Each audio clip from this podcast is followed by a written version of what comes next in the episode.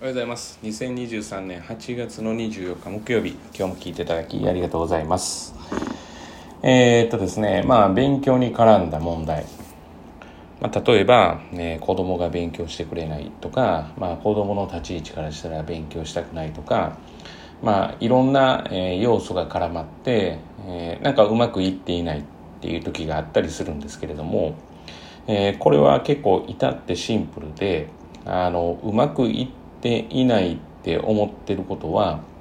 まず目的目標がその先にあるものが何なのかが分かっていないことが、えー、まあありますというか結構多いです。その例えばお母さんの悩みって先どういうことを描かれてその悩みなんですかっていうところとか例えば子どもたちもその今できないと思って締めてる頭の中で締めてるできないっていう不安であるとかって何を目指しての不安なんですかっていうところなんですよね。でまあ、シンプルに感情が、まあ、邪魔をしたりとか、まあ、なんか問題が複雑化されてるように見えて、まあ、実はその先のことを考えたら意外にそれって簡単に解決できるようなことがあったりします。で、えーと、大人よりも子供の方が解決しやすいです。えー、シンプルなんで。で大人は経験をたくさんしてきている分まあなかなかシンプルにはいかないっていう。で多分こう皆さんの印象は逆だと思うんですよね。例えば子供はややこしい、うん、で、まあ、思春期とかでややこしい、まあ、思春期っていう一括りでするんだったらもう至ってシンプルなんですよねむしろ。その枠組みでいけるわけですから。だからどちらかというと大人の方が、えーと考えが凝り固まっているのでえーと、要はそのほぐすのにすごく時間がかかるというのが私の中の印象です。だからもうその先の目的って何なんですかって言った時にまあまあ親だけのエゴであればいつも言ってるんですけどなかなか届かない話だしでもそれは子供が望んでいることででも子供はやらない。でも親としては子供がややりたいと思ってるから今のままじゃいけないと思って声をかけるって、まあ、こういうパターンが多いんじゃないかなとは思うんですけれどもだから結局本人がやればいいよねっていう話なんですけどもでもその先も考えたら実はやりなさいよって声をかけることも必要がなくなる可能性があります。むしろ塾通ってることがいらない可能性があります。通わせない方がいい可能性もあります。私は大前提として、えー、全て例えば親子関係ですよね。まああの親子関係良好、まあ、特にあのメインで見てるまあメインで見てるのがお母さんの方が多いと仮定してて、まあ、お母さんというふうにしておきますとお母さん方とお子さんの関係が、えー、良好であればあの勉強もいずれうまくいきます。だからここが良好じゃなければなかなかうまくはいかないですねうまくいかないっていうのはそれぞれの基準があるんで、えー、この人がそれ以上の力を発揮して、えー、まあそういうあんまり好きじゃないですけど偏差値のところに行くとかっていうような、まあ、ことですよね。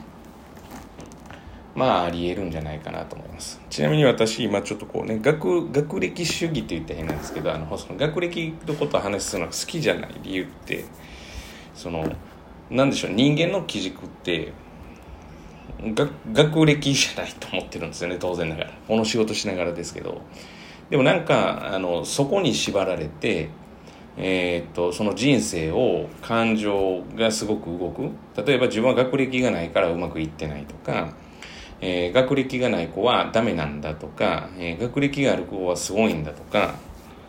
まあ、そそんなこと言い始めたら今勉強だけの話なんですけど、まあ、仮にスポーツっていうことで置くと、まあ、より差が出てくるわけでまあでもそこが基軸じゃないんですよね面白いことに。だからその好きじゃないというかそれはあの主軸じゃないでしょっていうなのに主軸のように扱われることがあまり好きじゃないっていうのが私の根本なんです。なんかそう学歴が幹みたいな。いやもっとこう目に見えないものとかもっと抽象的なものとか、まあ、そういったものが、まあ、概概念概念ですかね。っていうのが私は大事だと思ってるんでだから別にその学歴が大事じゃないって言ってるわけじゃなくてあのなんて言ったらいいんですかね。そこが1位じゃないっていうことですよね。順番的に。うん、1位じゃないです。でも絶対1位になりますよねとかありますけど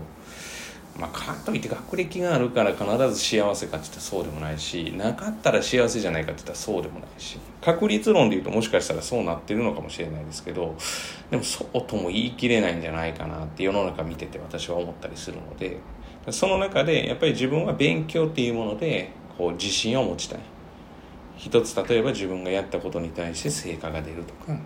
まあ、その先にあるのが例えばそういう学歴と呼ばれるものででそこに入って何をするかが大事って、まあ、これも常に